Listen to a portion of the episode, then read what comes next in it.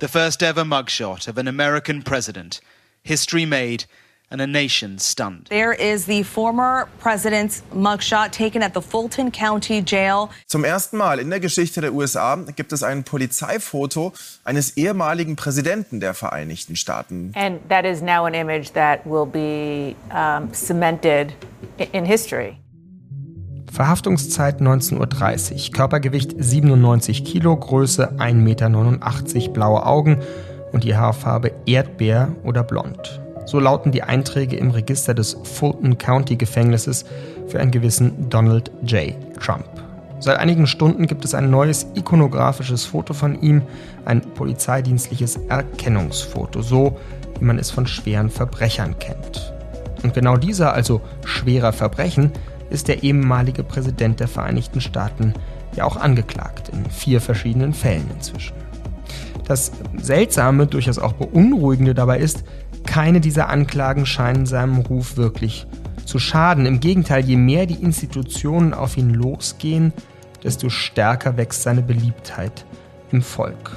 Ein bisschen ist es so wie damals mit Robin Hood. Insgeheim drückt man dem Outlaw offensichtlich doch die Daumen. Was es für eine deutsche Bundesregierung bedeutet, bald einem angeklagten oder sogar verurteilten amerikanischen Präsidenten als engsten Verbündeten zu haben, darüber spreche ich gleich mit dem Koordinator für die transatlantische Zusammenarbeit der Bundesregierung, Michael Link. Mit unserem Amerika-Korrespondenten Majid Sattar sondiere ich außerdem das weit abgeschlagene Verfolgerfeld, in dem es beim republikanischen TV-Duell vorletzte Nacht immerhin eine überraschende Verschiebung gab. Und am Schluss freue ich mich noch sehr auf das Gespräch mit der deutsch-amerikanischen Schauspielerin Leslie Malton, die sicher einen ganz eigenen Blick auf die politische Kultur in den Vereinigten Staaten hat. Mein Name ist Simon Strauß. Heute ist Freitag, der 25. August und ich freue mich, dass ich Sie nach meiner langen Sommerpause endlich wieder hier im FAZ-Podcast für Deutschland begrüßen darf.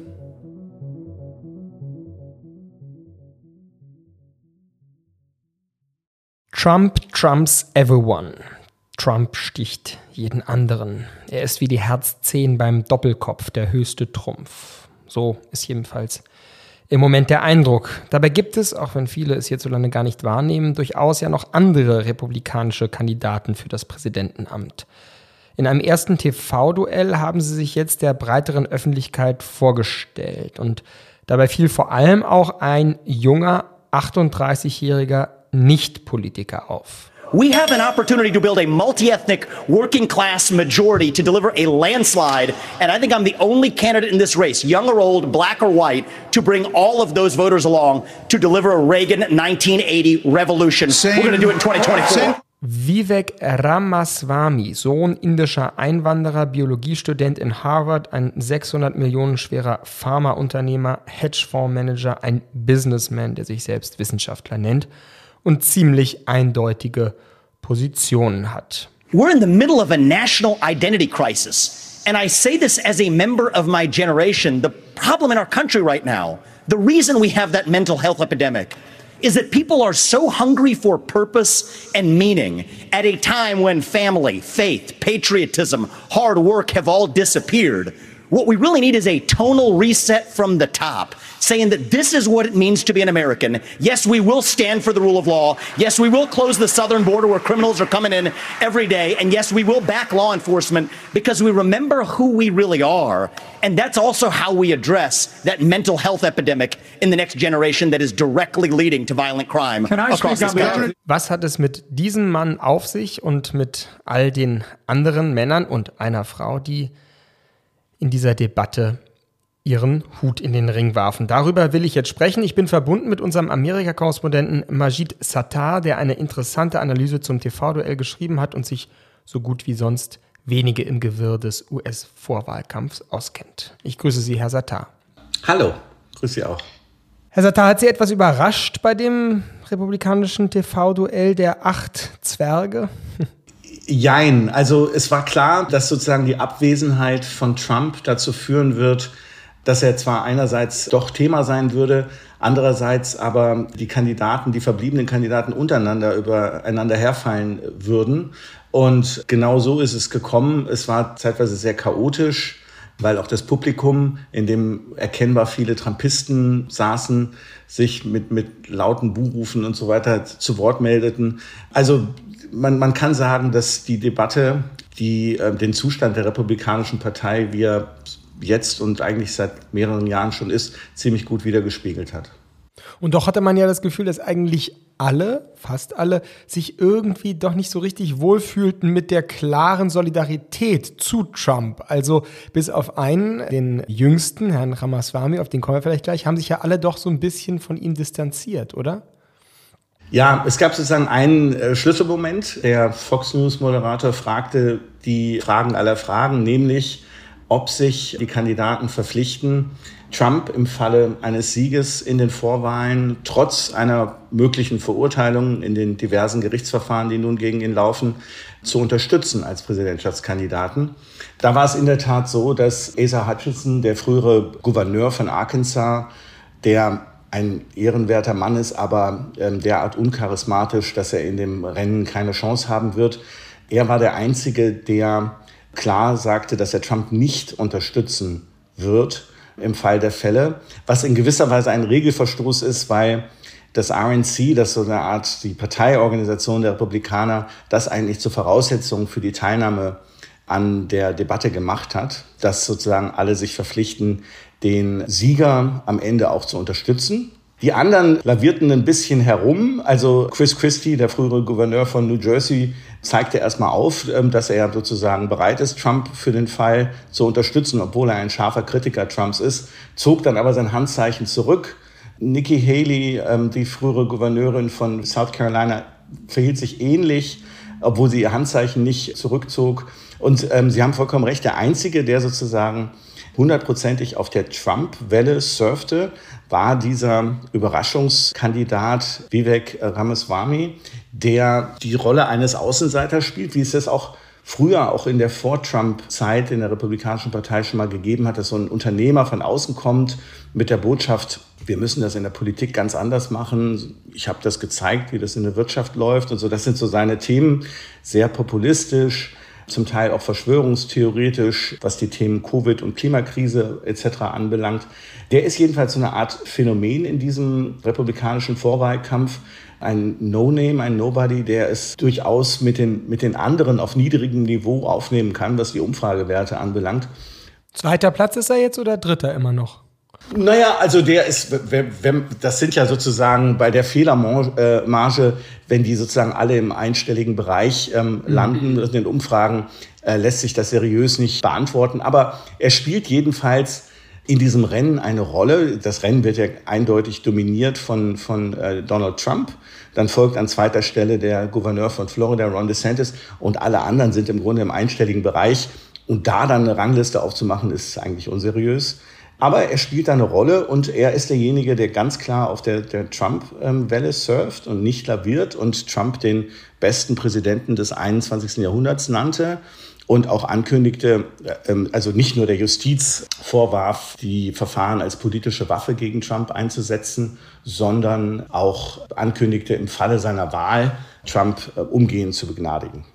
Ja, auch mittlerweile ja durchaus ein interessantes Statement. Ein bisschen hat man ja auch gelesen, könnte man das auch als eine Bewerbung äh, für das Vice President Amt werten. Der Trump ist ja nun auch wahrscheinlich dann, wenn er wieder äh, jetzt antritt, was ja auf hinausläuft, auf der Suche nach jemandem deutlich jüngeren als ihm selbst, den er sich da an die Seite stellt, oder? Ja, das stimmt. Und ähm, er hat sich auch sehr wohlwollend über Vivek geäußert. Sagen wir mal so, wenn Trump rational handelt im Falle eines Sieges in den Vorwahlen, dann stellt er sich eine Frau zur Seite, weil da hat er das größte Problem. Alle Befragungen ergeben, dass Frauen am ehesten, auch sozusagen die berühmten wertkonservativen Frauen in den Suburbs, die in den entscheidenden Swing States wahlentscheidend sind, doch sehr skeptisch sind, ähm, was, was, was Trump anbelangt. Also wenn er schafft, eine Nikki Haley, was ich aber eher bezweifeln würde, dass, die, dass, dass die dazu bereit wäre, oder eine andere Person an die Seite, eine andere Frau an die Seite zu stellen, wäre das wahlpolitisch ähm, klüger.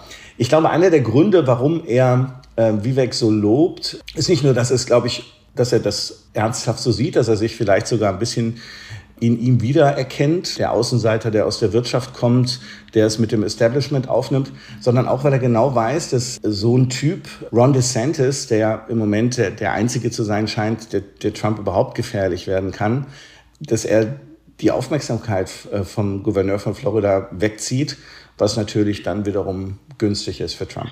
Aber Sie sprechen ihn an, Ron DeSantis, der ja auch bei uns vielleicht der Einzige war, den man überhaupt auf dem Zettel hatte bis jetzt. Hat der nicht eher enttäuscht in dieser, in dieser Debatte? So richtig viel, hatte ich immer das Gefühl, hat er nicht irgendwie Punkten machen können, oder?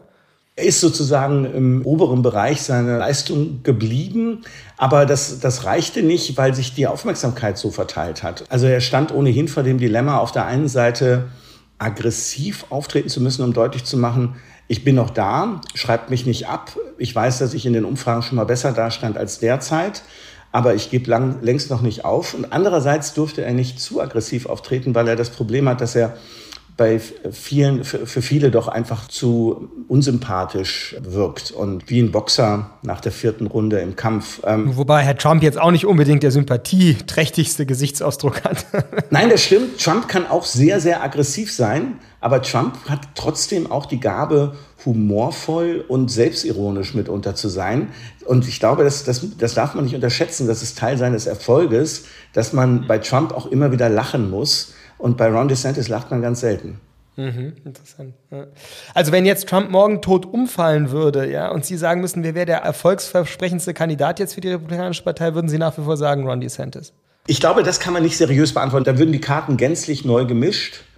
Und ob dann wirklich Ron DeSantis die Trump-Basis zu großen Teilen hinter sich vereint oder ob dann nicht was ganz was anderes passiert. Es gibt auch äh, Leute, die momentan gar nicht im Rennen sind die dann aber überlegen könnten, einzusteigen, unter anderem der Gouverneur von Virginia, Youngkin, der es geschafft hat, hier in, in dem Bundesstaat ganz in der Nähe von Washington die Trump-Basis hinter sich zu vereinen, ohne so laut zu trommeln, wie es Trump gemacht hat, sondern trotzdem noch ähm, seriös darüber zu kommen. Der würde dann meiner Meinung nach doch stark darüber nachdenken, nicht doch noch ins Rennen einzusteigen und dann würden die Karten gänzlich neu gemischt. Jetzt kommen wir abschließend auch nochmal zu dem jetzt schon häufig erwähnten Trump. Der ist ja nicht nur jetzt abgelichtet worden als sozusagen Schwerverbrecher, sondern er hat dieses Bild auch sehr öffentlichkeitswirksam genutzt, unter anderem auch zu einer Rückkehr auf X, vormals die Twitter-Plattform.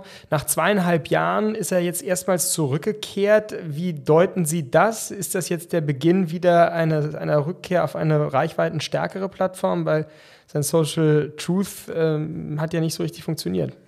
Ja, so ist es. Es wird jetzt sehr interessant sein zu sehen, ob das eine einmalige Publikation auf dieser herkömmlichen Plattform, auf der Trump ja sehr, sehr erfolgreich war in der Zeit, als diese Plattform noch Twitter hieß, ob das eine einmalige Sache bleibt oder ob er tatsächlich ähm, mit diesem Schritt, mit diesem Märtyrerbild, mit dem er jetzt Politik machen will, man verhaftet mich für euch, das ist ja sozusagen die, die Botschaft gewesen, ob er jetzt dauerhaft zurückkehrt.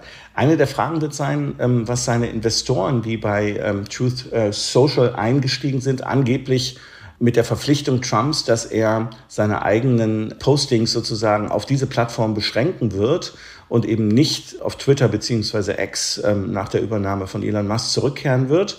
Das, das, das wird man sehen müssen, ob er aus dieser angeblichen Verpflichtung herauskommt.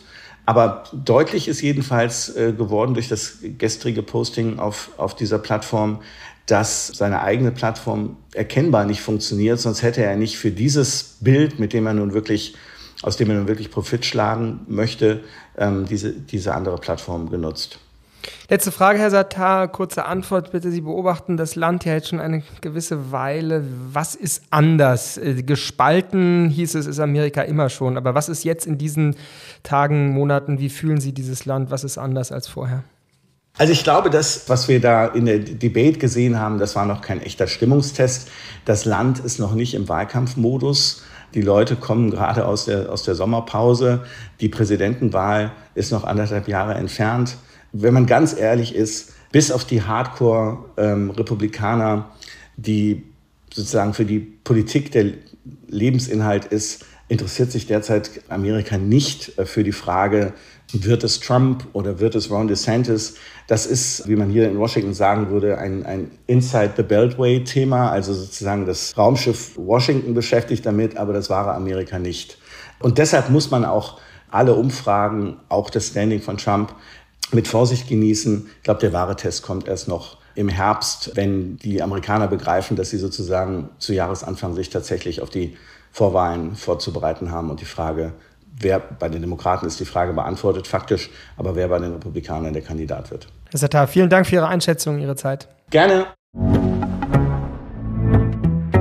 Man kann sich ausmalen, wie quälend der Gedanke für viele Mitarbeiter im Auswärtigen Amt sein muss. Donald Trump könnte die Wahl gewinnen und wäre plötzlich wieder ihr wichtigster Ansprech- und Bündnispartner, denn man kann sich so gut wie keine Gemeinsamkeit zwischen dem rechtschauvinistischen Trump und der grün anständigen Außenministerin Baerbock vorstellen. Oder gibt es sie doch? Das wollen wir jetzt einen Mann fragen, der für die Zusammenarbeit mit Amerika auf höchster Ebene zuständig ist, den FDP-Politiker und Koordinator für die transatlantische Zusammenarbeit der Bundesregierung, Michael Link. Ich grüße Sie, Herr Link. Hallo, ich grüße Sie. Herr Link, wie groß ist denn die Schnittmenge heute zwischen der Bundesrepublik und einem zukünftigen Präsidenten Trump? Ja, es ist natürlich rein hypothetisch, denn wir haben noch ganz, ganz, ganz viele Ifs und Wenns und Wenn davor.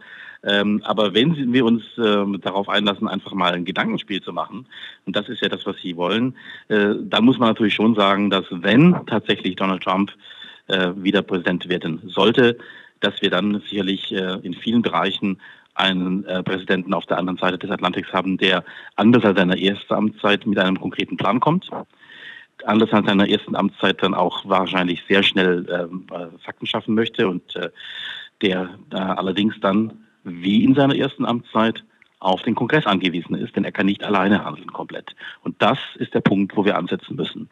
Wir müssen ansetzen daran, dass wir uns auf alle möglichen Szenarien vorbereiten, denn die USA bleibt, unabhängig davon, wer dort regiert und wen wir uns dort persönlich wünschen, bleibt auf jeden Fall für uns ein extrem wichtiger Partner, ein der engste Verbündete, ja, und deshalb müssen wir an einem transatlantischen Sicherheitsnetz arbeiten, für den Fall, dass dort jemand im Weißen Haus sein sollte, den wir aus den von Ihnen erwähnten Gründen bestimmt nicht als den idealen Partner sehen. Mhm. Haben Sie denn das ähm, TV-Duell der republikanischen anderen Kandidaten verfolgt? Gab es da jemanden, der Ihnen aufgefallen ist, mit dem die deutsche Bundesregierung jetzt aus Interessen, Interesse halber lieber zusammenarbeiten würde?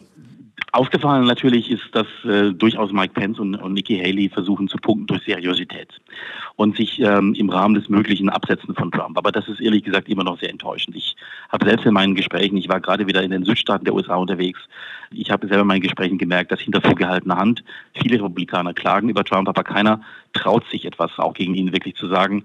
Vielleicht mit Ausnahme von Chris Christie und, und Asa Hutchinson, aber die ja erkennbar auch bei diesem äh, Rededuell, äh, das Sie ansprechen, auch eine Randnummer spielten. Also wir sind leider einfach noch nicht in der Situation, dass sich die Republikanische Partei von Trump löst. Im Gegenteil, es ist so, dass sie sich jetzt mit den Anklagen sogar hinter ihm versammeln und leider trauen sie sich eben, wie gesagt, viele eben der Abgeordneten und Senatoren eben nicht, ihre durchaus vorhandene Kritik an Trump deutlich zu sagen, denn je länger er da ist und solange er da ist, wird sich auch die Partei äh, letzten Endes nicht auf neue Führungsfiguren äh, einigen können.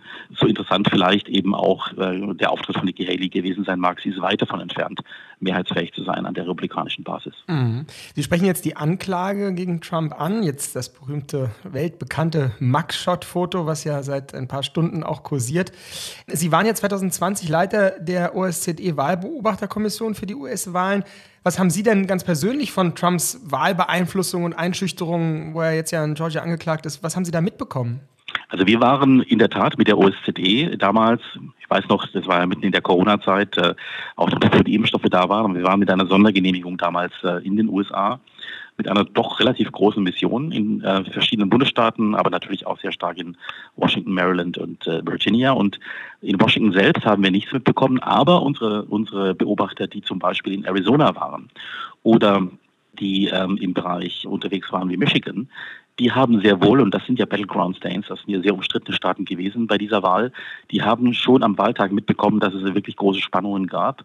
Und dann in der Tat, in der Auszählung, äh, also in der Nacht, als ausgezählt wurde, haben wir selbst in Washington das sehr direkt mitbekommen, als Trump diese legendäre Pressekonferenz machte mitten in der Nacht, wo er diesen Stop the Count versucht hat, den Stopp der Auszählung.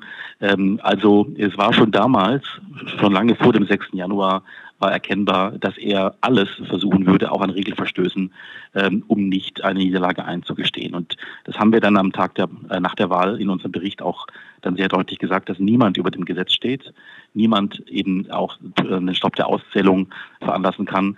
Und insofern finde ich es richtig und wichtig, dass die Justiz, wenn auch spät, jetzt tatsächlich das ahndet, unabhängig davon, was Trump daraus politisch macht. Die Justiz muss ihre Arbeit machen und das tut sie jetzt. Hm. Und selbst wenn sie die Arbeit korrekt macht, aus unserer Sicht, äh, dann ist ja die verrückte Situation, dass er selbst aus dem Gefängnis heraus Präsident sein könnte. Gut, das wollen wir uns nicht vorstellen, aber so kann es kommen, nicht wahr? Bei der Anklage in Georgia ist es so, ja. Die hätte juristisch die Folge, ja, weil da geht es ja um Conspiracy und das wäre ja, wenn er da verurteilt wird, Mindeststrafe fünf Jahre, also aus dem Gefängnis heraus. Sie sagen es, ja, das können und wollen wir uns nicht vorstellen, wir wollen auch nicht spekulieren, aber ähm, weil ja auch, auch glaube ich, auch viele unserer Hörerinnen und Hörer sagen, Mensch, wieso macht man jetzt diese Prozesse, das hilft ihm doch nur im, in Vorwahlen, da sage ich, Moment, das mag ihm vielleicht in den Vorwahlen helfen, aber ob es in, in den eigentlichen Präsidentschaftswahlen hilft, da würde ich ein ganz großes Fragezeichen machen. Da würde ich sagen, wird es eher sogar dazu führen, dass er da nicht gewinnt. Denn insgesamt jetzt mal von den, von den harten MAGA-Republikanern abgesehen, gibt es schon immer mehr in den USA auch an Menschen, auch auf der republikanischen Seite, die es halt eben leider nicht deutlich sagen, nicht laut sagen, aber es gibt schon viele, die sagen, wir müssen endlich die Polarisierung überwinden. Hm. Der Zug für Ron DeSantis aber mehr oder weniger abgefahren, jetzt als größter Verfolger, bisher ja immer noch so ein bisschen als Hoffnungsträger genannt. Ja, ich glaube, er hatte sich was anderes vorgestellt. Ich habe immer gesagt, ich habe mit seinem äh, Secretary of State und seinem, seinem, seinem Stabschef mich, mich äh, im Frühjahr in, in, in Florida unterhalten und versuchte da so ein bisschen mal zu spüren, wie die Denke da ist. Und die sagen, die haben halt klar gesagt, wir haben den besten Plan. Wir haben den konservativsten Plan für Gesetzgebung. Wir machen in Florida jetzt mal vor, wie man es macht. Und dann werden die Leute uns wählen. Das hat aber nicht funktioniert, ja, weil hier hat man einfach die Rechnung ohne den Wirt gemacht. Und der Wirt in dem Fall ist leider eben äh, diese typische Art, wie in Amerika Vorwahlkampf gemacht wird. Bei den Vorwahlen, bei diesen Primaries, bei diesen Caucuses hat in der Regel der lautere und der radikalere und der charismatischere. Mhm. Dann, dann äh, das Prä und das ist halt eben immer noch Trump. DeSantis ist weit abgeschlagen und ich glaube, das wird sich auch nicht mehr ändern. Mhm. Jetzt nochmal auf unser Land schauen. Sie haben es ja eingangs schon gesagt, den Kongress als Partner raussuchen, das ist sicher richtig. Trotzdem müssen wir ja darauf vorbereitet sein, auch, dass es eben wieder diesen Präsidenten gibt. Und im Moment, wenn man so durch die Parteien schaut, so richtig viele Trump-Freunde lassen sich nicht ausmachen. Oder korrigieren Sie meinen Blick? Nee, da haben Sie, haben Sie völlig recht. Aber genau deshalb glaube ich, dass wir, dass wir wirklich man sagt ja immer so schön, schön ähm, äh, wenn Sie mit den englischen Ausdruck gestatten, enlarging the context. Ja? Wenn du ein Problem hast und es nicht direkt lösen kannst, ja, also zum Beispiel eben tatsächlich einen problematischen Präsidenten im Weißen Haus, der zurückkäme in Gestalt von Trump, dann müssen wir den Kontext verbreitern. Und das heißt, wir brauchen belastbare Beziehungen mit vernünftigen ähm, Vertretern, Abgeordneten der Republikanischen Partei. Und was meine ich damit? Zum Beispiel eben Abgeordnete oder Gouverneure oder State Legislators, also Landtagsabgeordnete ähm, der Republikaner in den Staaten, die in ihren Wahlkreisen europäische oder deutsche Investments haben. Und das sind viele. Und die sind nicht bereit, die werden den Teufel tun, ähm, die guten Beziehungen mit Europa abbrechen zu lassen. Schon letztes Mal, schon in seiner ersten Amtszeit, hat Trump nicht alles durchgebracht, was er wollte, weil aus dem Senat heraus es eine Gruppe auch von Senatoren gab, die sagten, nein, wir brauchen die Zusammenarbeit mit Europa. Und das ist die Aufgabe, äh, an der auch ich äh, gemeinsam mit anderen arbeite, dass wir sagen, wir müssen an diesem transatlantischen Sicherheitsnetz arbeiten. Und das ist weit mehr als Weißes Haus ist auch weit mehr übrigens als Kongress. Das ist, das ist äh, die, die, die Präsenz der deutschen Wirtschaft, das ist die akademische Zusammenarbeit, das ist der Austausch ähm, bis hin zum Schüleraustausch. Und es ist natürlich vor allem der Kontakt zu spannenden Gouverneuren und Abgeordneten in den Landesparlamenten. Und daran arbeiten wir, dass wir einfach für alle Szenarien vorbereitet sind. Ich glaube, das gehört zu guter Vorbereitung dazu. Das ist der Appell des Koordinators für die transatlantischen Zusammenarbeit der Bundesregierung, Michael Link. Ich danke Ihnen für Ihre Zeit. Ich danke Ihnen.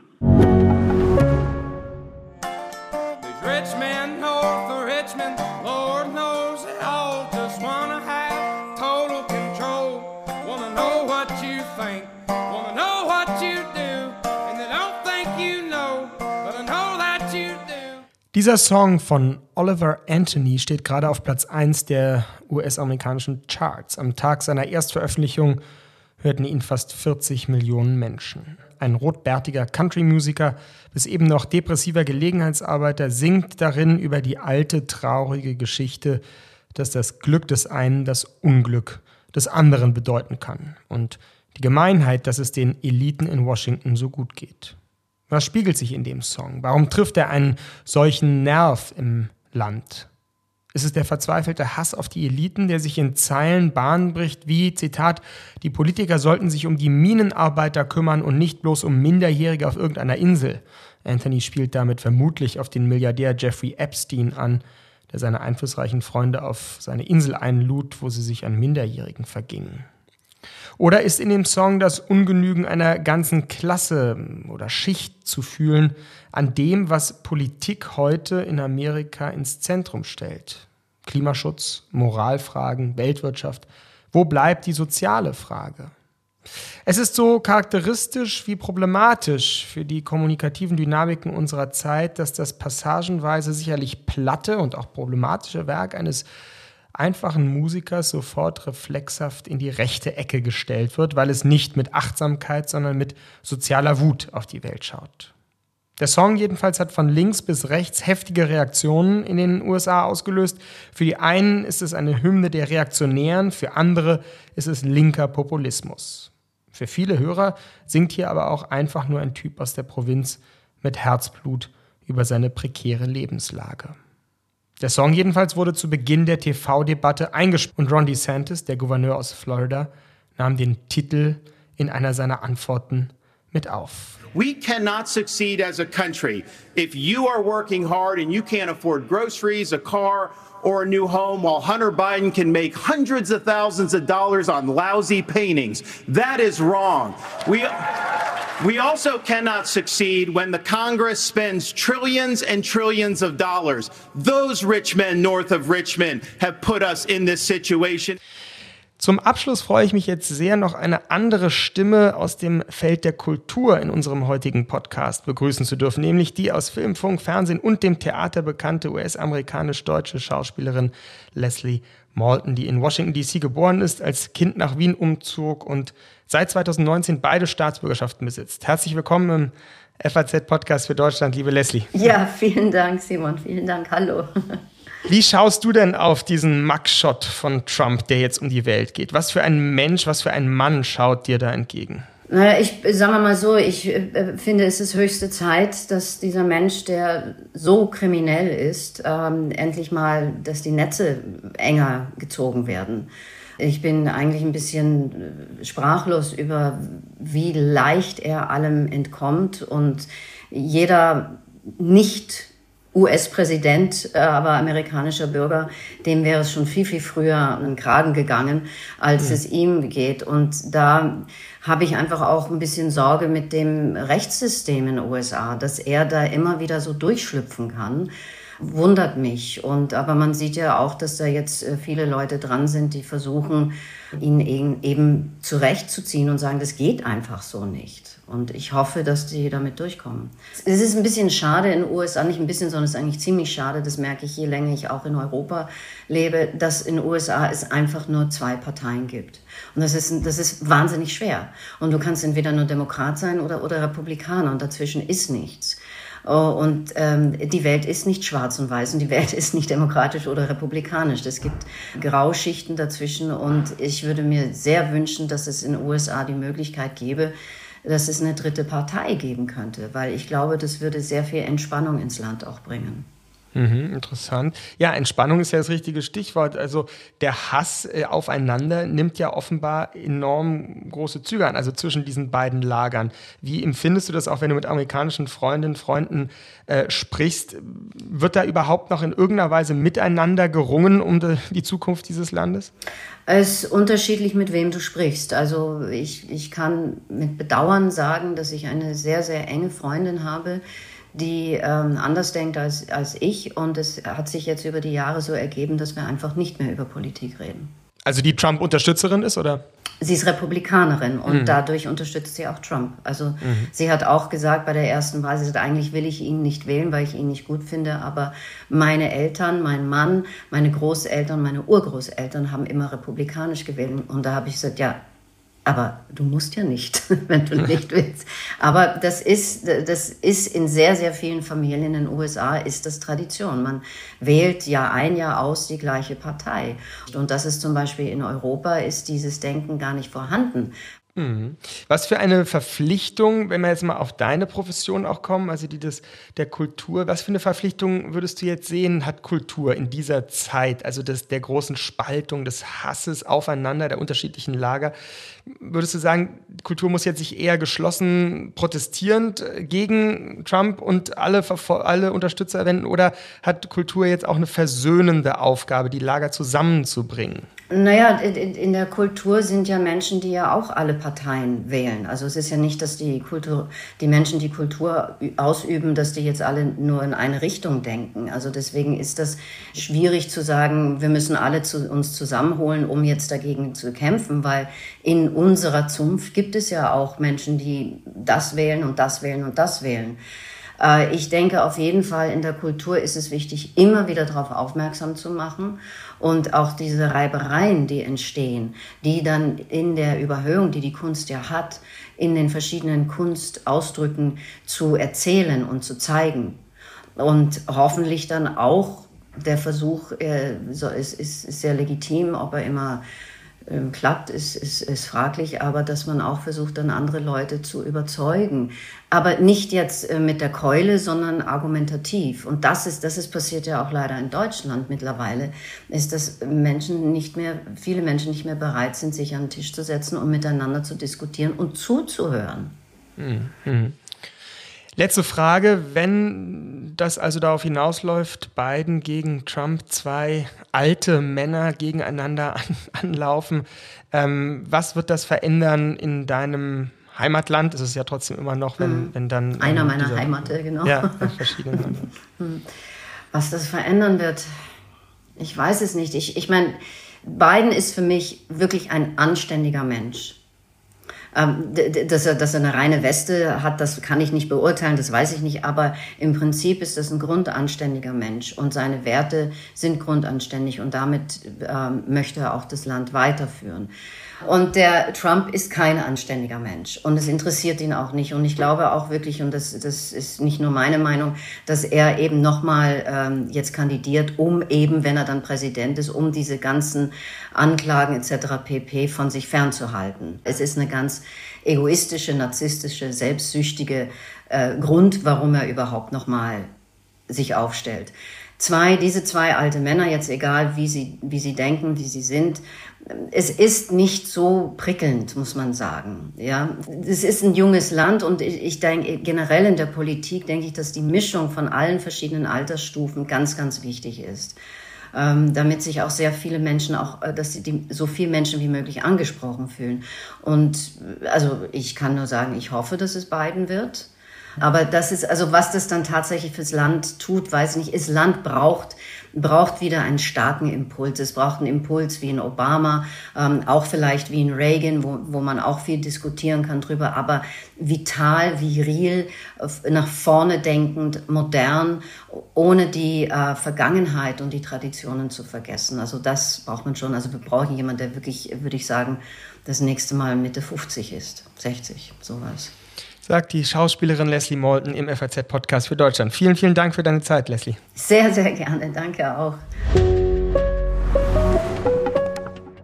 Anstand gegen Selbstsucht, so analysiert die Schauspielerin. Kongress versus Präsidentschaft, so deutet es der Außenpolitiker. Washingtoner Raumschiff im Gegensatz zum normalen Amerika. So unterscheidet unser Korrespondent die Dinge in den Vereinigten Staaten. In allen drei Gesprächen war das Gegenüber jedenfalls Thema. Nirgendwo ist von Versöhnung, Annäherung, Miteinander die Rede. Alles in Amerika bewegt sich im Moment voneinander weg, so hat man das Gefühl. Selbst innerhalb der Republikanischen Partei hassen sie sich untereinander abgrundtief.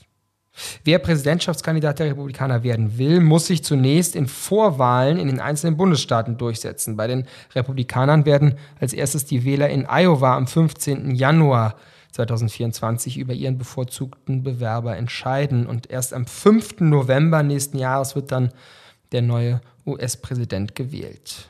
Für die Demokraten wird, das scheint schon lange entschieden, Amtsinhaber Joe Biden erneut antreten. Aber was ist eigentlich, wenn ihm etwas geschieht, er krank wird oder sonst wie ausfällt? Haben die Demokraten eigentlich einen Plan B? Spannende Frage, die wir heute nicht gestellt haben. Aber darüber sprechen wir vielleicht bei einem nächsten FAZ-Podcast für Deutschland. Für heute haben wir, glaube ich, erstmal genug Amerika-Anregungen bekommen. Dank an Kevin Gremmel, David Brucklacher und David Langer, die an der heutigen Folge mitgearbeitet haben. Mein Name ist Simon Strauß und ich freue mich sehr, dass wir uns jetzt wieder regelmäßig hören. Ein gutes Wochenende Ihnen und auf ganz bald.